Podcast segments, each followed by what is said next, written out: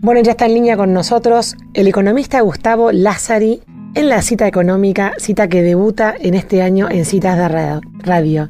Bienvenido Gustavo, ¿cómo estás? Acá te saluda Elisa Peirano. ¿Cómo te va Elisa? Gracias por llamar, enorme placer, ¿eh? Bueno, toda tuya la columna, Gustavo, ¿de qué nos vas a hablar hoy? Mira, eh, voy a hacer un título, si querés, con una indirecta. El Estado necesita comerte pobre. eh, no, quiero, no, quiero, que quede ninguna duda al respecto. Sí, sí, totalmente, digamos una analogía.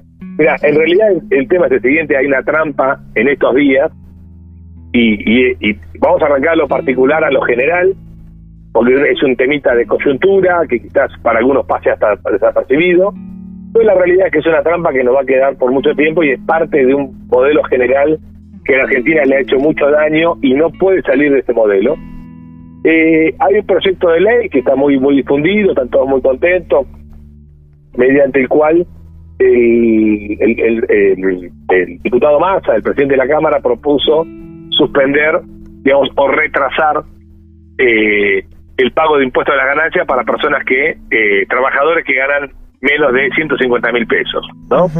No es como debería ser de mínima, de mínima, un, un, un corrimiento de la escala, sino que a las personas que ganan 150 mil, uno le cae todo el peso del impuesto, 149 mil 999 no le cae nada. Fenómeno.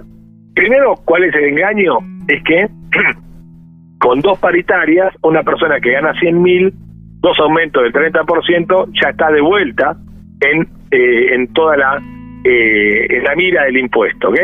Con lo cual eh, no, no se trata de una baja de impuestos, sino claramente de como cuando pasen la ruta y te pusieron Miguelitos, te los mandan de 100 metros más adelante. O sea, en algún momento lo vas a tener de vuelta. Ahí está el primer engaño. Pero el segundo engaño es mucho más grave. Y es que como esto tiene un supuesto, eh, y hay un concepto que es fatal en Argentina, que es el costo fiscal. Cada vez que el Estado hace algo, te dice, ¿cuál es el costo fiscal? Como si la plata fuera de ellos. El costo siempre es privado. No hay costo del Estado, hay costo de los privados y si en el costo fiscal es 40 mil millones de pesos. Por lo tanto, hay que ir a buscarlos a otro lado. ¿A dónde? Al impuesto, al incremento del impuesto a las ganancias a las empresas pequeñas. A ver, el impuesto a las ganancias, para que cada uno sepa, sepamos, recordemos, si ganas 100 pesos, tenés que pagar el 30%. Ok. Ahora los tipos dicen, ok, si ganas 109 mil pesos, pagás el 30%. Pero a partir de ese dato, 109 mil pesos mensuales, que son un millón y medio, un millón doscientos al año, a partir de eso, vos tenés que pagar una sobretasa del 5%, pero si distribuís los dividendos, otra sobretasa del 7%, con lo cual se te va a 42%. Este 12 sobre, sobre 3, 3 por 4, 12, es un aumento del 40% en los impuestos a las ganancias a las pymes. Y esto va a quedar permanente. Entonces, en dos años o en un año, ¿qué va a pasar? Que los que los que tenían eh, ingresos menores a 150 mil pesos vuelven a pagar el impuesto de la ganancia y ya les queda el clavo este de las pymes. ¿Está? Pero vamos los números, porque me parece muy impresionante los números. Argentina se achicó la cabeza, se, le, se nos achicó la escala. 109 mil pesos eh, son 700 dólares. 700 dólares es la mitad de lo que cobra un indocumentado cuando ingresa después de pasar el muro de Trump a Estados Unidos. Cualquier poligrillo que entre a Estados Unidos, voy yo ahora, me mando, me colo por ahí, me consigo el peor laburo de todos, son 1.200 dólares. Entonces, eh, la Argentina ha transformado sus pymes en sudaca. Yo perdóname que sea eh, tan indirecto, pero esta es la realidad. Porque ellos creen que 100 mil pesos por mes es mucha plata que amerita un sobre un sobreimpuesto. ¿Me explico? Eh, y es lo que gana la mitad de lo que gana un indocumentado cuando recién llega a Estados Unidos. Estamos a ese nivel nos están llevando eh, eh, la política pública en Argentina. ¿Por qué digo que partimos un tema particular que es este proyectito de masa que más encima se vende como bueno? Es una cosa increíble lo que pasa en este país. Sino que además, y más importante, es que es parte de un esquema general de un país que tiene 170 impuestos, 100 mecanismos de recaudación, la FIP tiene 400 aplicativos para que los pobres contadores se vuelvan locos y traten de liquidar los impuestos y tienen que levantarse a las 3 de la mañana porque los sistemas se les cuelgan. La única internet del mundo que se cuelga es la de la FIP. Entonces, eh, este, esta, esta, esta, esta sobremolestia sobre el, el, pagador de impuestos, que ya no debería llamarse más contribuyente, porque contribuyente significa que contribuís con algo, y acá no contribuís con nada, te sacan la plata contra nada, entonces no hay ninguna contribución.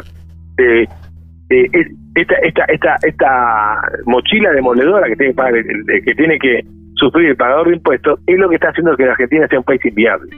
Un país insalvablemente inviable y un país muy hostil a la inversión. En la Argentina que invierte, invierte por causas cualitativas, causas familiares, afectivas, no por causa de, no por el TIR y la VAN, no por la tasa interna de retorno ni el valor actualmente, no porque dé el proyecto de inversión. ¿Está claro? Salvo que la inversión esté ligada a un curro con el Estado, bueno, es otra, otra, otra discusión.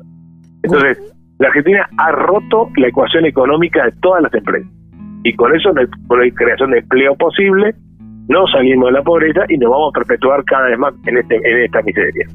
Esa era la columna de hoy y ahora disculpa la, del trazo indirecto que le di a la curva.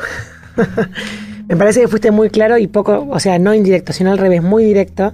Gustavo, ¿vos crees que la oposición está viendo esto que, vos estás diciendo, esta alarma que estás eh, expresando, la oposición lo ve como para bloquear ese proyecto?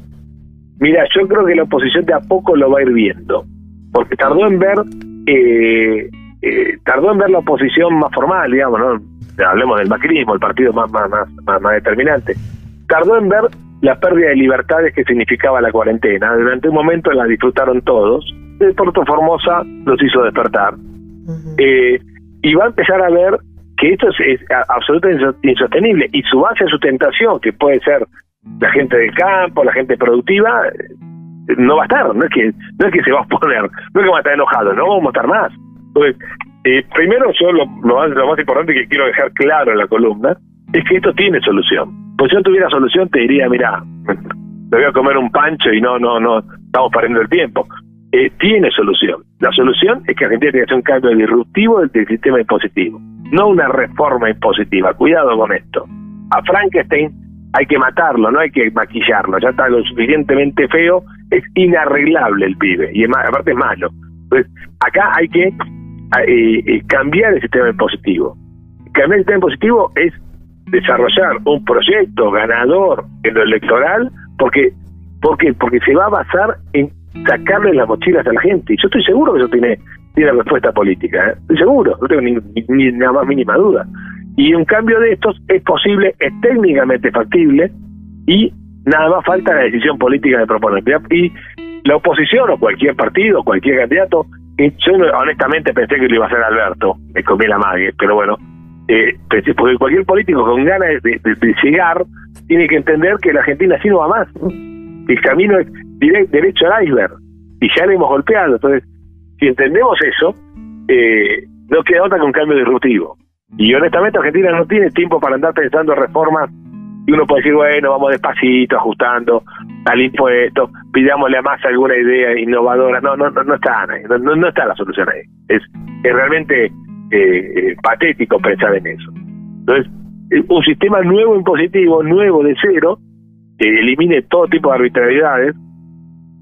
llegamos mucho con este programa a las provincias, hay que eliminar ingresos brutos. Tenemos que pensarnos nosotros en la cabeza que es posible un mundo sin ingresos brutos.